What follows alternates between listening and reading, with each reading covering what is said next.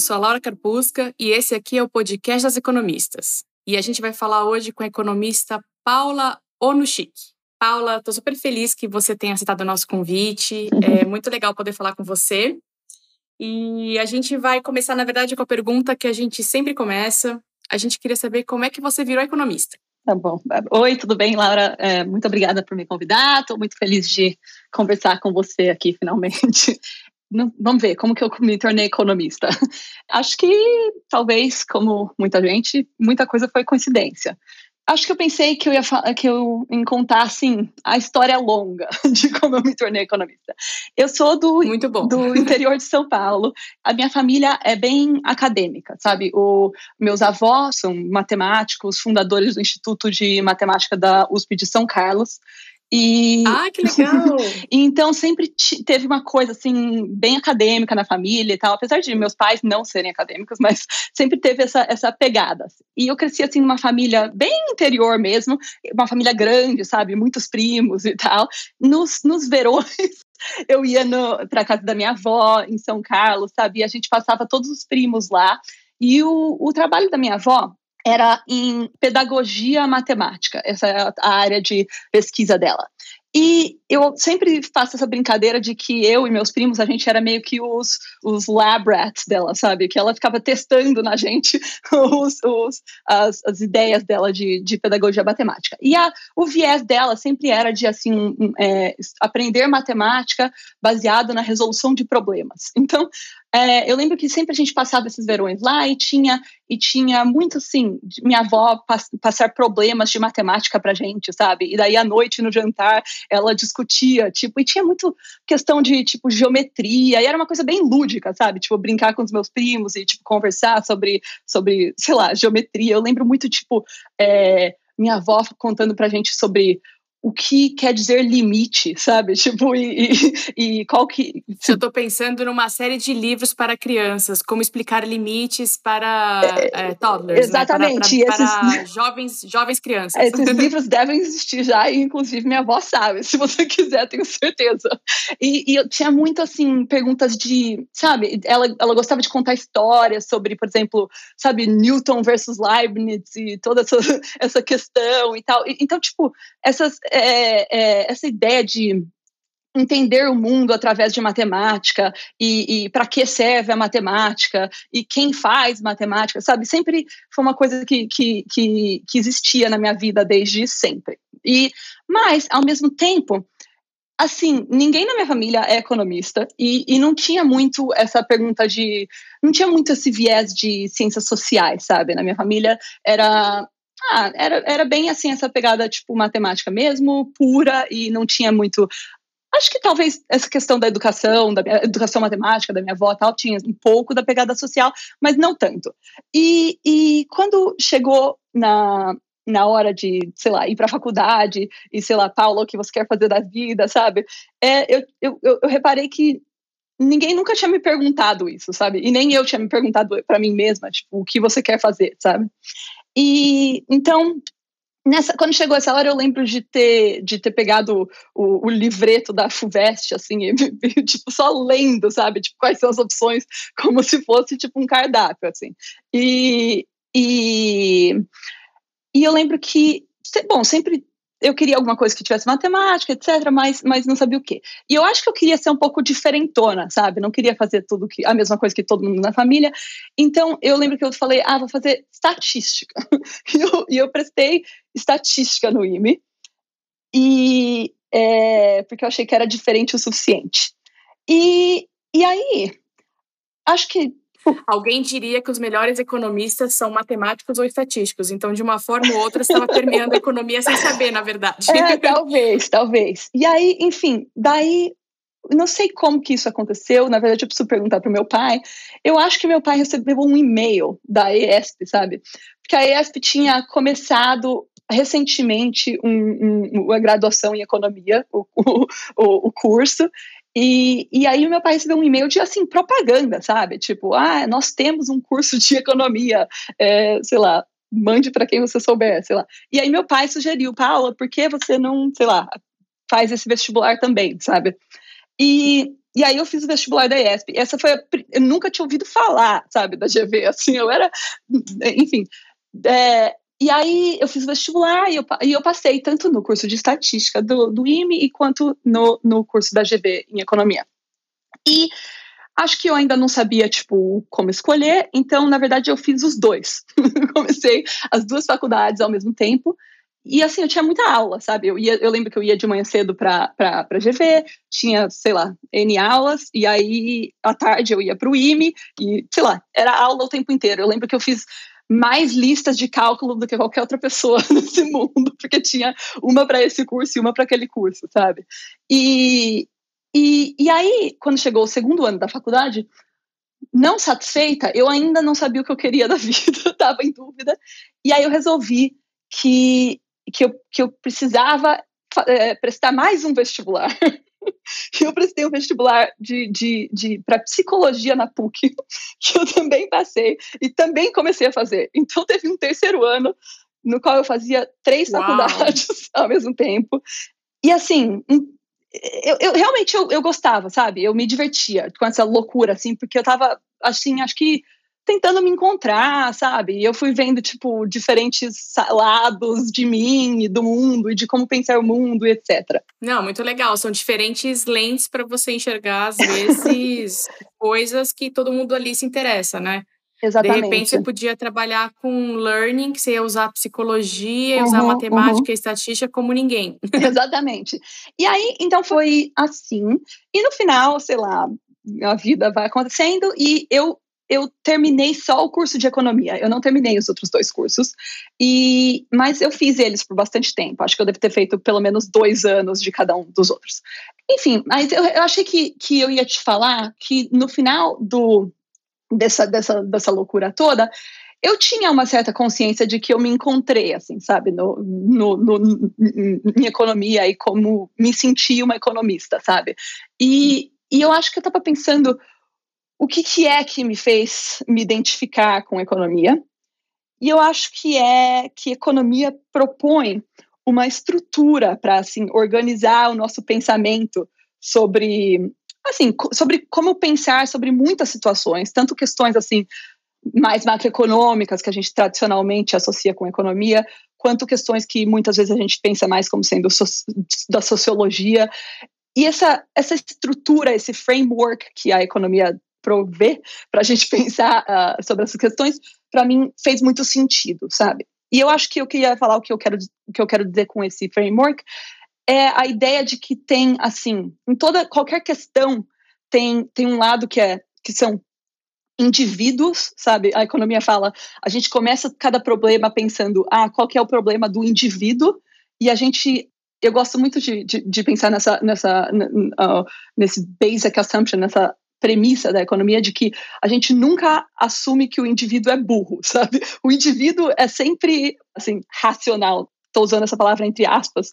O que isso quer dizer em economia é que a gente fala esse indivíduo é uma pessoa que tem preferências e que ele entende as preferências dele e tem acesso a alguma informação. E esse indivíduo está tentando fazer, sei lá, alguma decisão, certo? Então, isso é um lado dos indivíduos. E daí tem o outro lado, que é como que a gente agrega os indivíduos, certo? E acho que tem um lado, uma, uma possibilidade que é sei lá, equilíbrio geral, é um, um, modelo econômico de como a gente agrega essas, essas questões individuais. E tem outro modelo, sei lá, que pode ser teoria dos jogos, de como faz essa agregação. Mas do jeito que eu vejo, o que a economia, o modelo econômico propõe é, é organizar o pensamento desse jeito, sabe? De tipo separar entre o problema do indivíduo com as preferências dele e a informação dele e como que a gente junta tudo isso para ser um grupo. E eu, eu acho que eu queria até é, fazer um asterisco aqui de que outras, sei lá, outras outras disciplinas também propõem modelos desse jeito, sabe? Por exemplo, eu estava pensando, que eu estava falando agora da psicologia, eu pensei que a psicologia também tem isso, né? A gente foca em como que é que o indivíduo, sei lá, alguém age de uma certa forma, e daí a gente pergunta por quê. E aí tem toda uma teoria por trás de tipo, qual é a teoria do indivíduo. Você pode ser, sei lá, pensar numa versão Freud da coisa e, e tem essa teoria de qual é o, o subconsciente do indivíduo, tá, tá, tá, como que isso leva às ações dele. Então, essa é uma teoria do indivíduo. E também, na, mesmo em psicologia, é, tem, assim, propostas de como que a gente agrega isso para virar um, um, grupo social, né? Por exemplo, se você pensa em Jung com o inconsciente coletivo, sabe? Isso é um jeito de a gente pensar como que agrega todos esses indivíduos e etc. Enfim, tudo isso para dizer que eu acho que qualquer uma dessas filosofias que a gente pensar vai ter esse lado do individual e o lado da agregação. Para mim, a psicologia talvez era muito para o individual e pouco para a agregação. E quando eu penso em sociologia, às vezes eu penso sendo muito para a agregação e pouco para o individual. E para mim, eu acho que a economia fez sentido de ser essa, esse balanço. E eu acho que foi assim que eu, que, eu, que eu me encontrei como economista, realmente. Ah, muito legal isso que você falou da psicologia e da sociologia, né? Eu acho que, na verdade, um dos principais desafios da economia, são muitos, mas um dos principais é como lidar de fato com agregação de preferências, uhum. né? E claro que eu vou ter um viés aqui da economia política, né? Mas esse é o, é o principal desafio uhum. da, da economia uhum. política, né? Pensar como é que a gente pode, de alguma forma, é, entender a agregação de, de preferências, né? E achei interessante você falar da psicologia também, porque talvez o, o que os nossos, os seus ex-colegas da psicologia mais discorrem da gente é que talvez escolhas revelem preferências, uhum, né? Uhum. Acho que talvez seja a, a principal uh, premissa diferente aí entre nós. Mas achei muito legal esse, essa, esse compartilhamento que você fez das suas, ah. é, das suas experiências, né, da sua vida. E eu aproveito isso tudo que você falou para te perguntar uma coisa que a gente já até conversou um pouco uhum. antes da, da entrevista, que é é, por que, que você foi fazer teoria uhum, aplicada, uhum. né? Porque ah, no Brasil a gente tem um viés forte para é, trabalhar com economia empírica, para mexer em dados, né? Econometria, estatística, é, e eu acho que isso é uma, uma, uma fronteira da, da profissão, né? Como um todo, tá um pouco nisso, principalmente porque a gente tem capacidade computacional hoje, né? Uh, e, e, eu acho que, mas eu acho que lá fora ainda existe mais, lá fora que eu digo fora do Brasil, né? Porque o nosso público mora ouvindo aqui é no Brasil.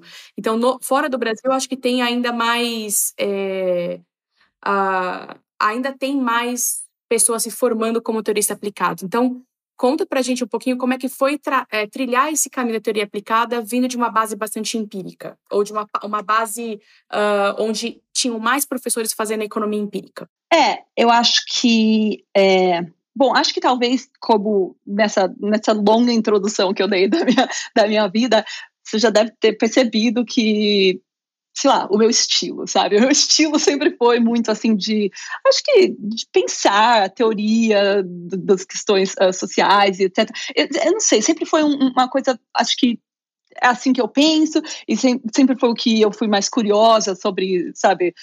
Ah, até mesmo, sei lá, ler Marx, sabe? Tipo, ou ler, sei lá, ler filósofos, ler sociólogos, sabe? Tipo, isso foi uma coisa que sempre me atraiu e, sabe, a ideia de que o mundo é tão grande e mesmo assim pode fazer sentido, sabe? Para mim é sempre foi mágico. E, então, acho que esse esse, esse viés de querer ter uma coisa teórica e saber que isso é possível, é, acho que é realmente bem inerente da minha pessoa, assim. Mas é, realmente lá na, no, na ESP eu fiz é, tanto a graduação como o mestrado na ESP a maior, a grande maior parte das pessoas era muito mais é, aplicada, né? Isso no que eu quero dizer de aplicado é empírico no sentido de medir, tinha muito essa coisa de como a gente mede a efetividade de política, certo? Como que a gente mede é, o, o, sei lá, qualquer coisa, como que a gente mede o gender wage gap, como que a gente mede, era sempre tinha essa, é, essa, essa, essa pegada. Mas é, isso, buscar por é, evidência. Buscar né? evidência e, e, e etc. E, inclusive, eu fiz, assim, principalmente no mestrado, eu fiz muitas matérias disso, sabe? De, nossa, eu, inclusive, eu estava até pensando que se, se alguém me pedisse para explicar o que, que é o average treatment effect, o que, que é diff and diff, o que, que é parallel trans assumption, blá, blá, blá, sabe? Tudo isso eu tenho a impressão que eu não, eu, assim, eu não saberia explicar agora, mas isso tudo tá na minha cabeça em algum lugar, sabe? Porque eu fiz, to, nossa, muitas, muitas, muitas matérias sobre isso e eu, e eu tive a oportunidade de, tipo, é, apreciar o valor de todas essas coisas.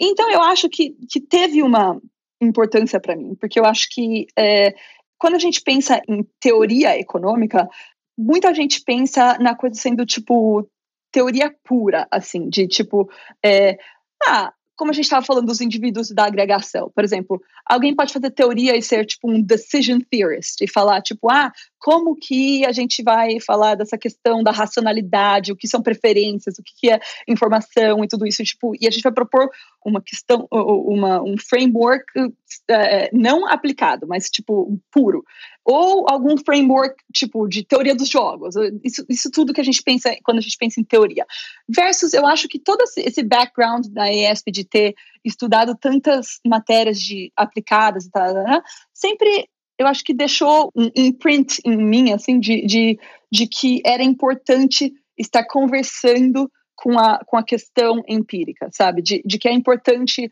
é, desenvolver teoria sempre com um, um, olhar bem claro de qual que é a aplicação. Por exemplo, é, eu vou falar daqui a pouco do meu trabalho, mas é, o meu trabalho sobre, sobre discriminação, é, para mim, assim, ah, se a gente está querendo falar em discriminação, então, discriminação em qual cenário?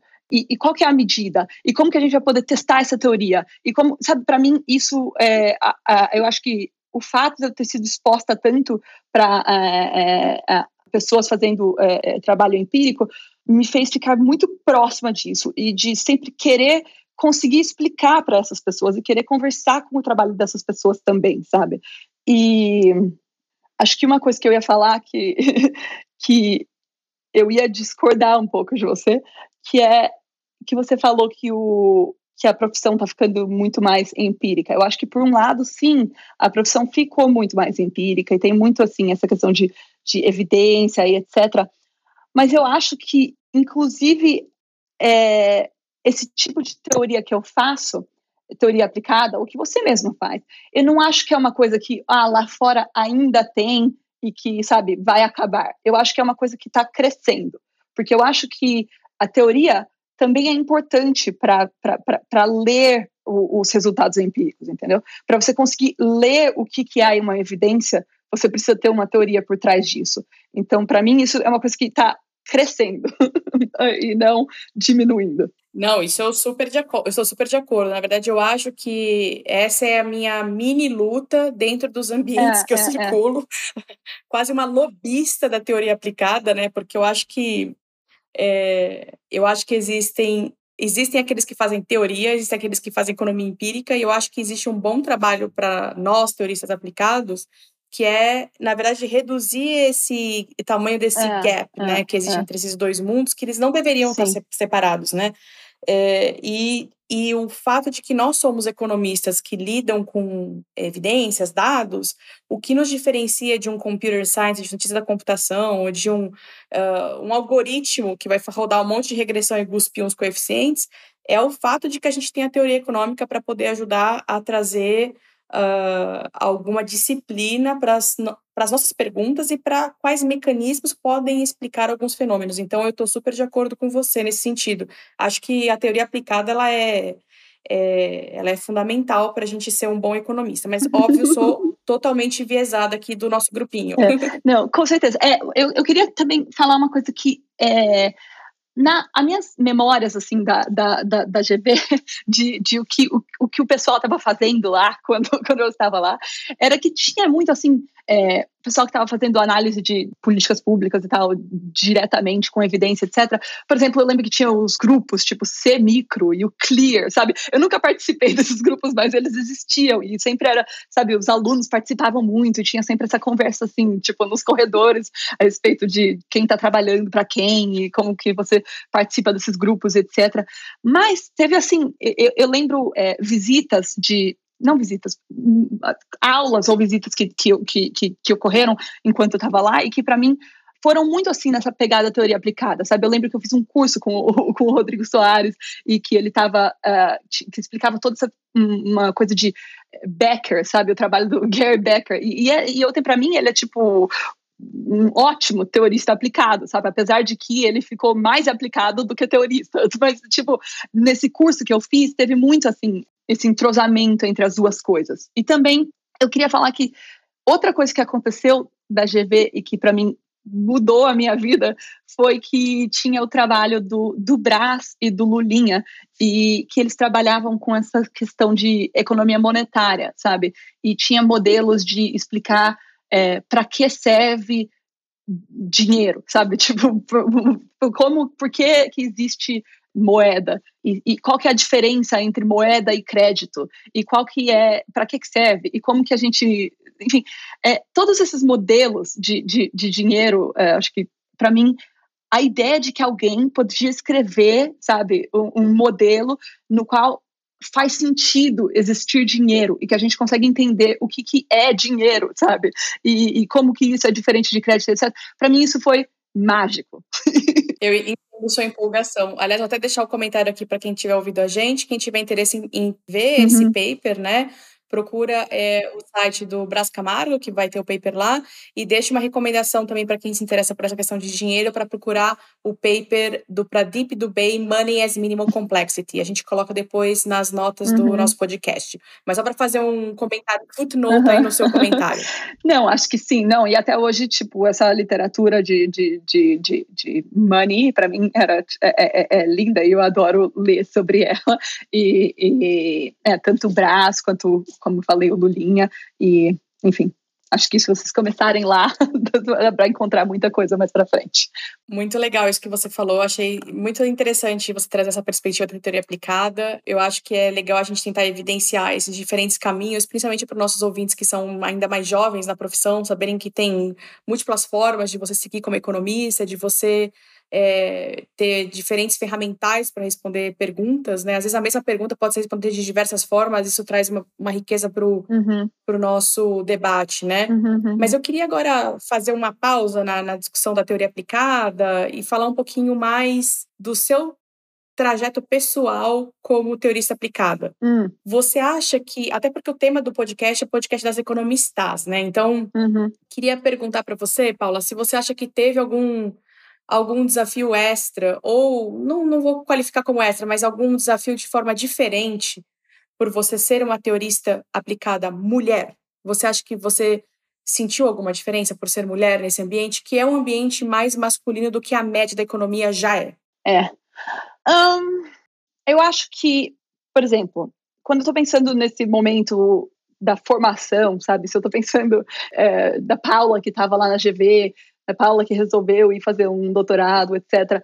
É, não, eu tenho a impressão que a minha vida era bem parecida com, tipo, sabe, os meus colegas e, assim, assim, no sentido, é, é, eu não acho que, que, que, o fato de eu ter um interesse em teoria nesse momento é, fez, fez uma diferença, além do que a gente já acha que, que talvez é difícil ser mulher em, em, em uh, ambientes muito masculinos. Mas eu acho que é, durante o doutorado e assim mais adiante na minha carreira, isso faz uma certa diferença, assim. É, e vou falar duas coisas, é, duas experiências que eu acho que, que evidenciam isso. É, uma é que quando eu fui fazer o meu doutorado, quando eu fui começar o meu doutorado, como eu estava falando, eu eu estava bem animada com essa questão de, sabe, modelos de moeda e etc. Quando eu fui fazer é, o doutorado. E eu fui para NYU, para New York University. E quando eu cheguei lá, eu achei que era isso que eu queria estudar, sabe? Eu, eu achava que eu queria ser uma macroeconomista. Eu achava que eu queria ser. Uh, é, é, que eu queria estudar modelos de moeda. E lá na NYU tinha um professor que era o Ricardo Lagos e que ele era tipo assim um proponente, sabe, uma pessoa muito importante nesse nesse uh, desse nessa nesse field. E, inclusive, voltando no footnote, se vocês estiverem interessados nisso, vai no site do Ricardo, que é, assim, para mim, lindo. Mas, enfim, quando eu cheguei lá na NYU, então, e, inclusive, o Ricardo foi o meu, o meu orientador original na NYU, e assim, ele não tem uma reclamação sobre ele, ele foi ótimo, foi muito inspirador, sabe, trabalhar com ele, etc.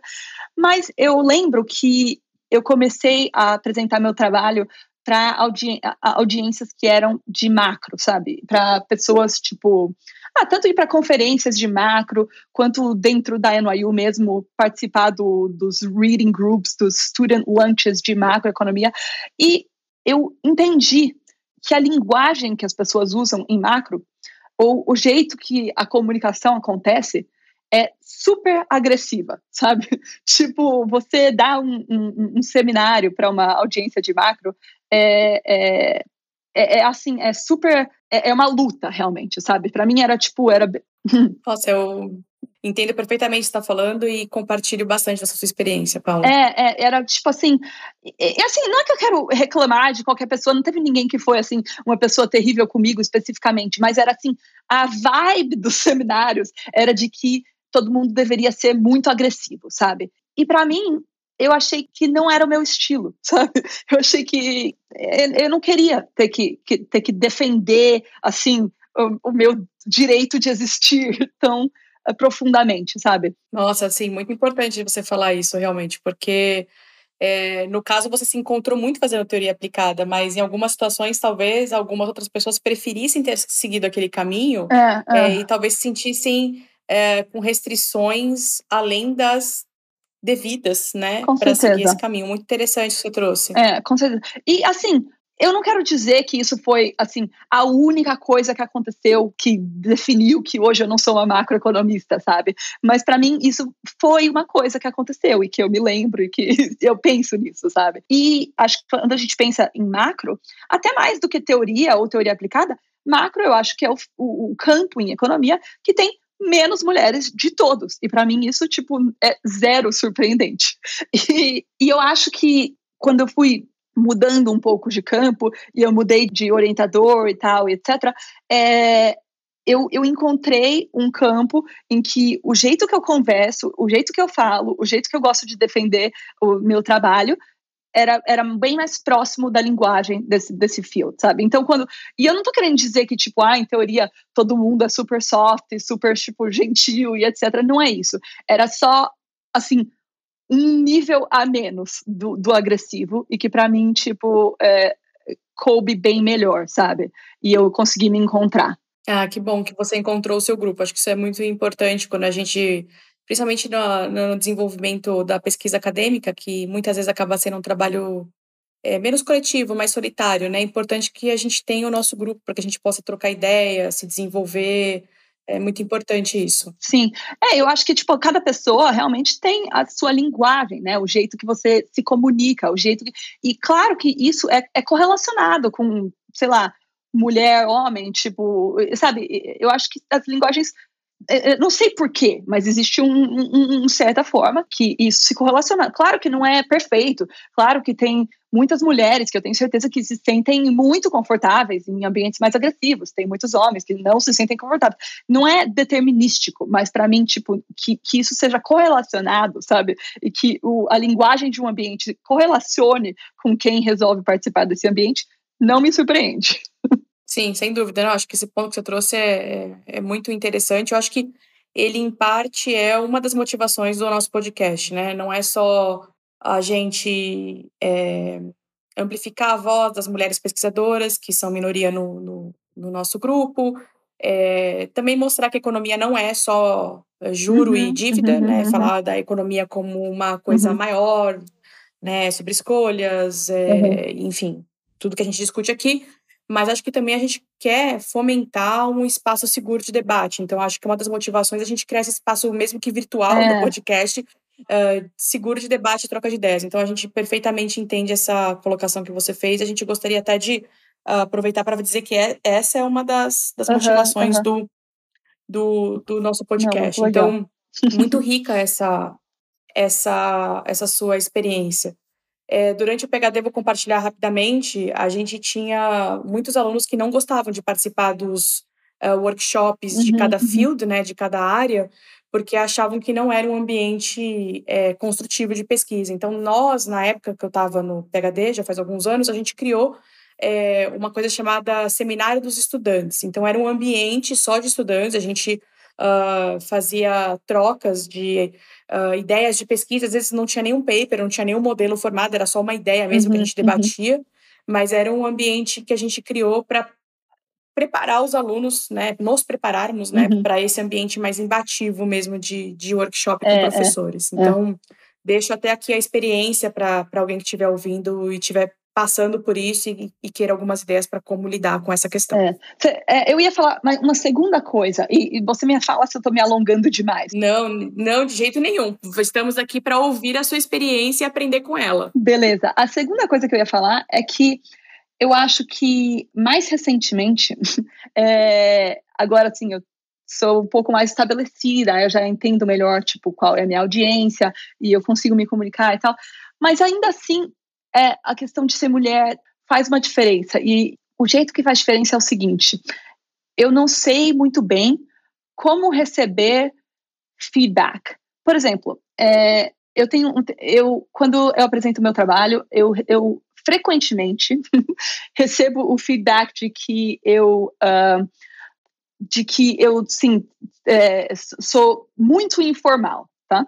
E sobre, sobre, como eu apresento o meu trabalho. E isso, várias pessoas falam isso como uma coisa boa, tanto ou como sendo uma coisa ruim, sabe? Algumas pessoas falam isso como sendo tipo, ah, eu achei que o nível que você fez a apresentação hoje foi tipo informal o suficiente que, que tipo dava para todo mundo seguir, sabe, para todo mundo entender. Mas outras pessoas falam como sendo tipo, ah, foi informal demais, tipo, ah, você não foi, tipo, você não é matemática o suficiente, sabe?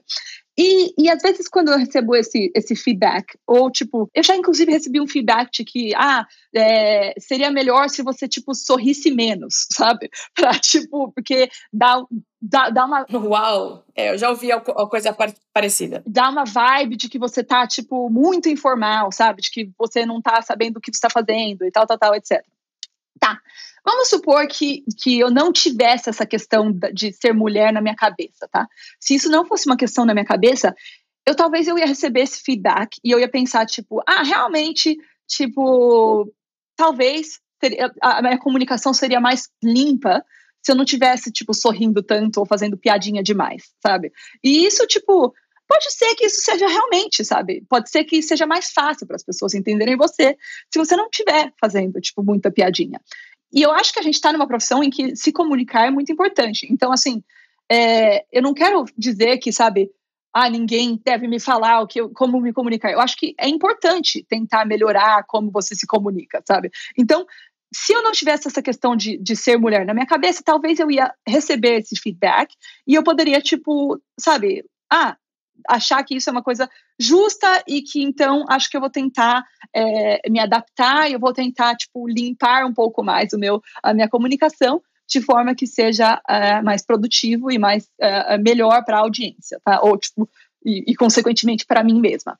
É, mas por outro lado, quando eu tenho essa questão de ser mulher na minha cabeça, eu não sei. Tipo, eu penso, será que eles só estão me falando isso porque sabe? Eu, eu até, tipo, já, já, eu já respondi para uma pessoa, eu falo assim, Yeah, I'm so sorry that I'm a smiley Brazilian woman. I'm very happy.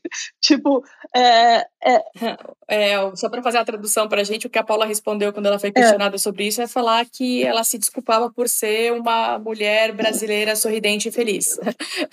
que não deveria ser de forma alguma motivação para uma desculpa, né? De jeito algum. É, é.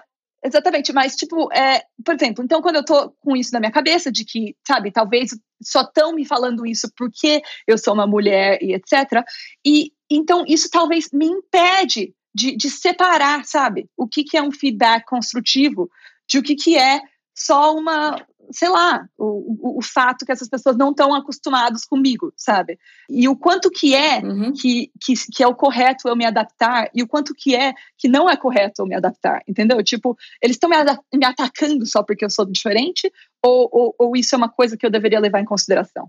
E eu acho que para mim é muito complicado atualmente fazer essa distinção e tem sido, assim, uma grande questão, um desafio atual na, na profissão de como receber feedback. Nossa, Paula, muito obrigada por é, você compartilhar isso. Eu acho que você trouxe duas questões muito importantes, né? É, que são uh, relevantes não só no mundo acadêmico, acho que no mundo da economia e em qualquer outro mundo profissional, que é em muitos mundos profissionais, até porque a gente tem historicamente pouca diversidade, às vezes existe uma demanda para que as pessoas é, revelem o mínimo possível dos traços uhum, pessoais uhum. dela. E isso vale para homens, mulheres, pessoas brancas, é, é. negras, é. né? Uh, homossexuais, heterossexuais. Acho que assim é uma forma de você modelar as pessoas para que elas sejam é, o mais uhum, homogêneas uhum, possível, né? Então, assim, por gente tem pouca diversidade, acaba sendo uma demanda desses ambientes para que as pessoas sejam uh, pouco diferentes. Mais na, homogêneas. Mais é. homogêneas, exato. E isso, bom, claramente, até pela forma como a gente já descreveu isso, acaba gerando uma, uma maior demanda por baixa diversidade, porque uhum, uhum. se você quer ser pessoas muito iguais, você não vai ter pessoas diferentes por construção, né? Isso por construção. Uhum. Então, acho que isso é um, de, um, um, debate interessante mesmo nos ambientes profissionais. Uhum, e uhum. acho que para nós, mulheres, existe uma questão é, que vai além disso, porque muitos colegas, às vezes, não notam que as demandas que é, são colocadas, às vezes, não são um feedback de como você faz uma apresentação profissional, mas às vezes é um, uh, um, um uma vontade de que a gente não exerça a nossa eu vou chamar de feminilidade, mas chame como bem entender. É, diferenças de, de, jeito, porque uhum. nós somos diferentes uhum. de alguma forma. Então, acho que é muito interessante isso que você trouxe, acho que é um desafio grande. É, conversando com colegas de outras áreas, eu já ouvi que isso é uma, uma questão em outras áreas, mas eu acho que, é, como nos cabe mais aqui falar sobre essa questão da economia e na academia, acho que isso é especialmente relevante, né? Porque é, é claro, todos nós queremos melhorar nossa capacidade de, comunica de comunicação, mas nós não queremos deixar Exatamente. de ser quem nós somos. Então, achei muito rico o que você trouxe. É, e acho importante uma pessoa estabelecida como você falar isso, porque muitas vezes, quando nós estamos passando por essa questão, às vezes a gente acaba achando que é um problema individual é, é nosso, é. né? E isso pode nos conter de uma forma negativa, mas é um problema coletivo. Então, que as nossas ouvintes ouçam isso, que os nossos ouvintes ouçam isso e percebam que algumas coisas, claro, somos nós, nós temos que receber feedback, podemos melhorar nossas habilidades, uhum. e outra coisa pode ser também um viés coletivo, né, que, é. uh, que não é uma questão individualizada mesmo. Não, com certeza, isso mesmo. Muito legal, Paula. Achei muito muito rica essa sua essa sua esse compartilhamento e eu espero que ele se torne menos presente nos próximos anos para você e para todos aqueles que estão sentindo isso, né? Eu, inclusive, todos nós. Sim, mas ao mesmo tempo, é, é, ao mesmo tempo, é, o, que, o que seria da vida sem os desafios? Eu acho legal, sabe? Tipo, sim, ter, sem dúvida. Ter, ter esse, esse probleminha. Sim, sim, não, sem dúvida. A gente vai. É, é bom porque a gente tem, inclusive, essa troca aqui, né? Vai uhum, valiosa uhum. por isso. Paula, queria é, encerrar nossa entrevista com uma pergunta que eu gosto muito de fazer para as nossas entrevistadas, para nossos entrevistados, que é perguntar para você o que você falaria para a jovem Paula se você pudesse voltar no tempo? O que eu falaria para a jovem Paula? é, não, eu fiquei pensando um pouco nisso. Eu acho que eu sempre sempre quis ser, sabe, quem, quem eu sou, assim, eu nunca, tipo, mesmo estando num ambiente de muita gente fazendo, tipo, é, é, trabalho empírico, como eu falei, é, eu nunca, é, por exemplo, eu, eu, mencionei o Semicro e o Clear, eu, eu nunca, em nenhum momento, tentei participar desses grupos, sabe, e, porque eu sempre tive a impressão que, ah, eu não sou muito desse jeito, eu penso um pouco diferente, e não sei o quê. Então, eu, eu tenho a impressão que eu sempre acabei, sabe, seguindo o caminho que era mais o caminho Paula mesmo. Mas, em muitos momentos, ter feito isso é, é, veio com muita ansiedade, sabe? Tipo, eu sempre me sentia que, por que que é que eu sou tão diferente dos outros, sabe? Por que que é que eu não poderia só querer fazer esse trabalho empírico também, sabe? Tipo, teria sido tão fácil, eu me sentia, assim, um pouco excluída, sabe? Tipo, auto-excluída, inclusive, tipo, por que que eu não posso ser mais como eles, sabe? E, e, e eu acho que com o tempo eu, eu percebi que, na verdade, que é legal ser eu, sabe? Seria legal ter, ter sabido isso antes e não ter passado tanto por essa por esse sentimento de que não é tudo bem ser diferente.